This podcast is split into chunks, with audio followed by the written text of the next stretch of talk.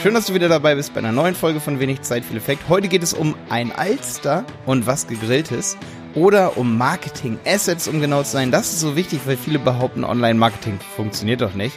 Das wollen wir unter die Lupe nehmen, diese Aussage hier in dieser Folge.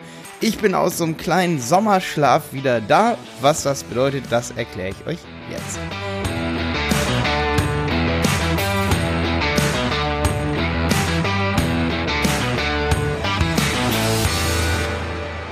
Ja, genau. Das ist heute die erste Folge, die ich mit 30 aufnehme. Ich hatte jetzt gerade Geburtstag vor einer Woche. Wir haben eine fette Fahrradtour gemacht. Es war ja Pfingsten, war das, glaube ich. Äh, boah, wir haben da echt die ganze Woche, haben wir relativ gut freigemacht, sage ich mal. Ich bin privat umgezogen die letzten paar Wochen. Ähm, das war extrem viel Aufwand, weil wir extrem viele Sachen hatten. Ich denke, jeder kennt das von euch, diese Umzugssachen. Ja, und ähm, wir hatten zum Glück nach der OMR, also der Online Marketing Rockstars äh, Messe, wo wir Anfang Mai waren, danach hatten wir einfach, ja, danach hatten, hatte ich so viel Umzugssachen, dass ich froh war, dass wir Sachen voraufgenommen haben, auch mit Felix und Stefan, ähm, hatte ich Sachen voraufgenommen. Und jetzt geht's aber heute um Marketing Assets. Ich bin wieder da. Es ist keine voraufgenommene Folge, ich nehme sie auf. Ich hoffe, Simon schießt sie dann gleich nachher raus, diese Folge hier. Marketing Assets ist so interessant, weil ich, ich habe mir dieses Thema überlegt, erstmal, weil ich auf der, als ich auf der OMR war, da habe ich überall Bierwerbung gesehen, das hat mich jetzt hier so ein bisschen äh, motiviert, ein Alster und was gegrilltes zu nehmen. Ihr könnt das einfach mal googeln. Googelt einfach mal ein Alster und was gegrilltes, das ist Bierwerbung. Und ja, ähm, das ist so ein ganz guter Aufhänger gewesen. Da habe ich an Bierwerbung gedacht, so, weil daran kann man ganz gut erklären, wie wichtig Marketing-Assets sind. Ähm, und zwar stellt euch mal vor, ihr fahrt durch Hamburg oder durch München, Berlin, Köln, Dresden, wo auch immer. Und ähm, ihr seht da Werbung hängen. Was meint ihr, wer bekommt bei dieser Werbung die meiste, das meiste Geld oder das meiste Budget? Sicherlich nicht der, der die Werbung aufhängt, oder? Und diese Frage hier, die soll zum Nachdenken an, anregen. Weil, gu guck mal, im Internet ist es so, wir als Agentur zum Beispiel, wir schalten Google Ads und das ist auch ein bisschen komplizierter, sage ich mal, als äh, Plakate aufzuhängen. Aber es wird immer einfacher. Ich hoffe, ich hoffe, dass wir auch in Zukunft so, ich sag mal so in 20 Jahren, ähm, ist es hoffentlich noch einfacher, dass ihr uns dann auch nicht mehr braucht und deswegen spezialisieren wir uns natürlich auch immer mehr auf Marketing Assets, sage ich mal. Ähm, ich möchte jetzt nicht sagen, dass es zurück zum Logo-Design geht, aber Kampagnen sind unglaublich wichtig, Assets sind unglaublich wichtig. Assets ist Englisch. Tut mir leid, dass ich diesen, diesen Begriff so oft so selbstverständlich benutze. Ich bekomme da oft Kommentare, wo gesagt wird, Malte, du benutzt jetzt hier diese englischen Begriffe, wirfst damit um, nicht, äh, um dich, erklärst sie nicht. Das kann echt sein, dass ich manchmal, ich habe es ja gerade gesagt, wie alt ich bin, das liegt manchmal, glaube ich, an der Generation, man checkt das einfach nicht, dass das gerade Englisch war. Also oft fällt mir es wirklich null Prozent auf, dass es gerade Englisch war. Ähm, um nicht zu sagen 0%, fällt, fällt mir das auf. Spaß. Okay, auf jeden Fall, pass auf. Marketing Assets sind Marketing Materialien sozusagen. Materialien hört sich so richtig doof an eigentlich, ne? Ähm, große Werbeagenturen, die dafür ein paar Millionen Euro nehmen, die nennen das natürlich nicht Assets, die verkaufen Kampagnen. Ne? Und wenn eine Kampagne verkauft wird, dann wird halt, sag ich mal, das Plakat, wie das Design für das Plakat aussieht, wird verkauft, das Plakat für das Biercover, das muss ja alles aligned, wieder so ein englisches Wort, Hand in Hand gehen. Hand in Hand hört sich auf Deutsch auch wieder so blöd an. Auf Deutsch finde ich immer ganz cool, das ist das Marketing Alignment oder Kampagnen Alignment, so nenne ich das auf jeden Fall immer. Ähm, was ja das korrekte Wort äh, für ist, weiß ich jetzt auch nicht unbedingt. Ähm, ist auch egal, das macht es nicht besser. Es geht eher darum, dass alles halt aufeinander abgestimmt ist. Irgendwie auf einer gewissen Art und Weise. Du kannst es auch Marketing-Kampagnen-Konsistenz nennen. Marketing-Kampagnen-Konsistenz ist ein geiles Wort, MKK. Vielleicht geht das in die deutsche Begriffswelt des Marketings ein, dieses Wort. Marketing-Kampagnen-Konsistenz bedeutet, überall sind letztendlich die gleichen Angebote, die gleichen Preise oder du verfolgst den Kunden in deinem Funnel mit den Materialien, die sind aufeinander abgestimmt. Das ist eine gewisse Konsistenz. Konsistenz ist nur noch wirklich deutsch äh, Konsistenz bedeutet eine Gleichmäßigkeit, ne? Also alles ist irgendwie gleichmäßig und abgestimmt. Abgestimmt, Hand in Hand. Das sind die Wörter. Und ähm, wer glaubst du, bekommt eben die meiste Kohle, wenn da so ein geiles Werbeplakat hängt, ein Alster und was gegrilltes? Oder äh, der kommt aus gutem Hause, vielleicht kennt ihr diese Astra-Werbung noch. Oder eben andere Werbung für, hier in Dresden ist es Feldschlösschen, ihr müsst übrigens mal ein Feldschlösschen naturtrübes Radler trinken, das ist ein mega geiles Bier. Das ist, glaube ich, das erste Radler, das ich mag. Das ist nicht so, oh, nicht so ekelhafte Sprite gemischt mit, äh, mit, mit Bier.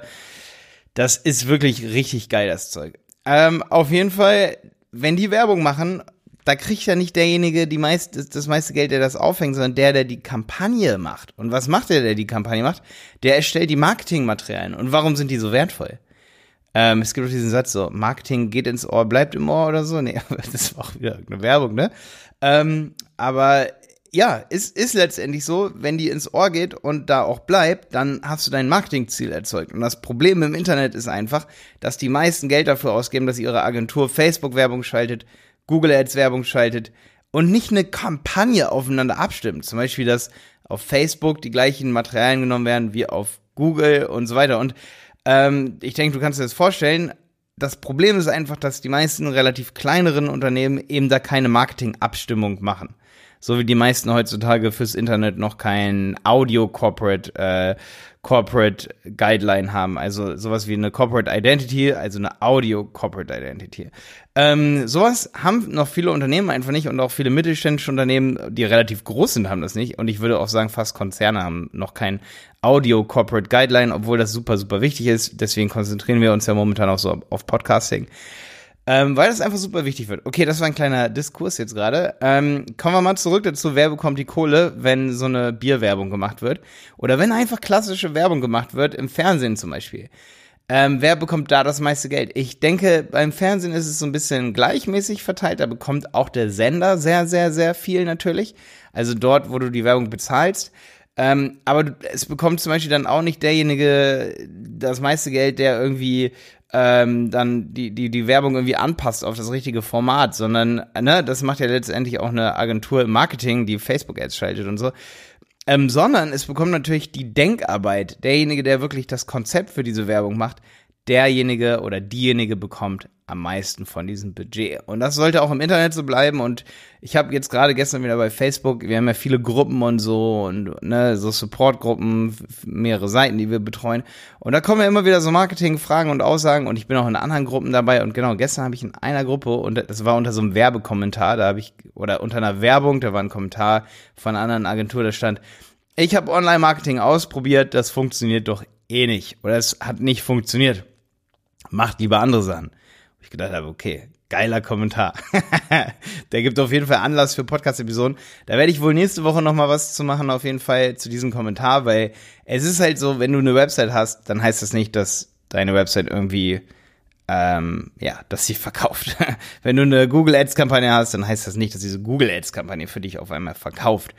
Meistens hapert es wirklich daran, dass zum Beispiel nicht genug Angebote da sind. Also ich sehe das zum Beispiel oft so, dass, dass wir dann Google Ads Kampagnen einrichten und wir können auch die Landingpage bearbeiten, das ist ja cool, aber die Angebotsaufbereitung und die Konsistenz, die stimmt zum Beispiel nicht.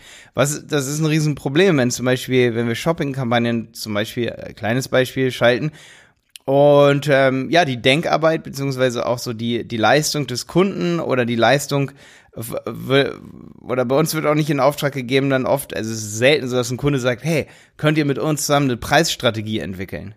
Da würden wir sagen, jawohl, das ist zum Beispiel eine Sache auf jeden Fall, wo wir gerne was mit dir zusammen abstimmen, weil wenn du immer ein Euro günstiger bist bei Shopping, dann hast du viel, viel, viel, viel, viel, viel, viel höhere Verkaufsraten und dann ist Google Shopping einfach, das kann nicht nicht funktionieren dann am Ende des Tages. Und der ja, ist genauso bei Amazon Marketing, wenn du da dein Produkt fünf Euro günstiger hast und hast zehn mehr äh, Rezensionen, da kann Online-Marketing nicht, nicht funktionieren. Also ich werde dann noch ein paar Folgen auf jeden Fall drüber machen zu dem Punkt. Aber was die meisten Unternehmen in der Marketingwelt oder die die Marketingagenturen beauftragen, ähm, vor allen Dingen kleinere Unternehmen und mittelständische Unternehmen, die zum Beispiel auch so, die bei uns tagtäglich anrufen und sagen, hey, könnt ihr uns bei unserem Marketing unterstützen? Die meisten wollen halt einfach eine Website oder sehr, sehr, sehr wenige rufen an und sagen, hey, wir wollen Conversion äh, oder wir wollen Conversion Optimierung kaufen.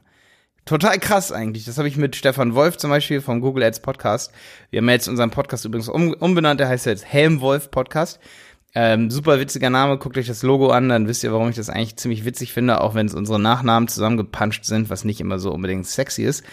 Ähm, ja, aber das ist ja unser, das war unser Google Ads Podcast, jetzt heißt er Helmwolf Podcast. Ähm, und der Stefan hat auch zu mir gesagt, Malte, ich find's so krass. Conversion Optimierung ist das Wichtigste im Online-Marketing, aber keiner der Kunden ruft an und sagt, ich möchte Conversion Rate Optimierung haben. Die meisten sagen, wir wollen eine Website, wir wollen Google Ads schalten, aber niemand sagt das, was er wirklich will. Conversion Optimierung. Oder zum Beispiel sowas wie die perfekte Kampagne. Also eine super gute Werbekampagne, wo alles aufeinander abgestimmt ist, wo die Preise strategisch festgelegt werden. Das will witzigerweise niemand und ich glaube, das kommt auch oft aus so einer Erheb Überheblichkeit raus des Unternehmers an sich. Die habe ich ja auch oft, dass ich sage, ich kenne meine Preise, ich weiß ganz genau, was am besten für den Kunden ist. Das sage ich ja auch oft, dass ich immer sage, ja, ich, ich weiß, dann sind wir zu teuer, dann sind wir zu billig, das geht nicht und so. Ich kenne diese Überheblichkeit oft selber, die man hat, die haben viele Unternehmer auch, dass sie sagen, ja, wir, wir können das nicht günstiger verkaufen, das geht doch nicht. Da muss man manchmal einfach gucken, wo kann man irgendwie, sage ich mal, ein bisschen einsparen, wo kann man Upselling machen, dass sich das Ganze dann wieder lohnt. Da gibt es Strategien. Es gibt Strategien, wo du sagen kannst, ich kann jetzt mein Produkt günstiger verkaufen, als es eigentlich ginge, in Anführungsstrichen. Ähm, also wenn du zum Beispiel sagst, mein Produkt kostet 6 Euro und wenn ich 5 Euro mache, mache ich immer irgendwie 10 Cent Verlust, dann kannst du sagen, okay, ich mache das aber, das kriegt keiner der Konkurrenten hin. Dafür mache ich eine gewisse Kundenbindung, mache ich noch ein gewisses Abo dahinter, das dann ein Euro im Monat kostet oder so.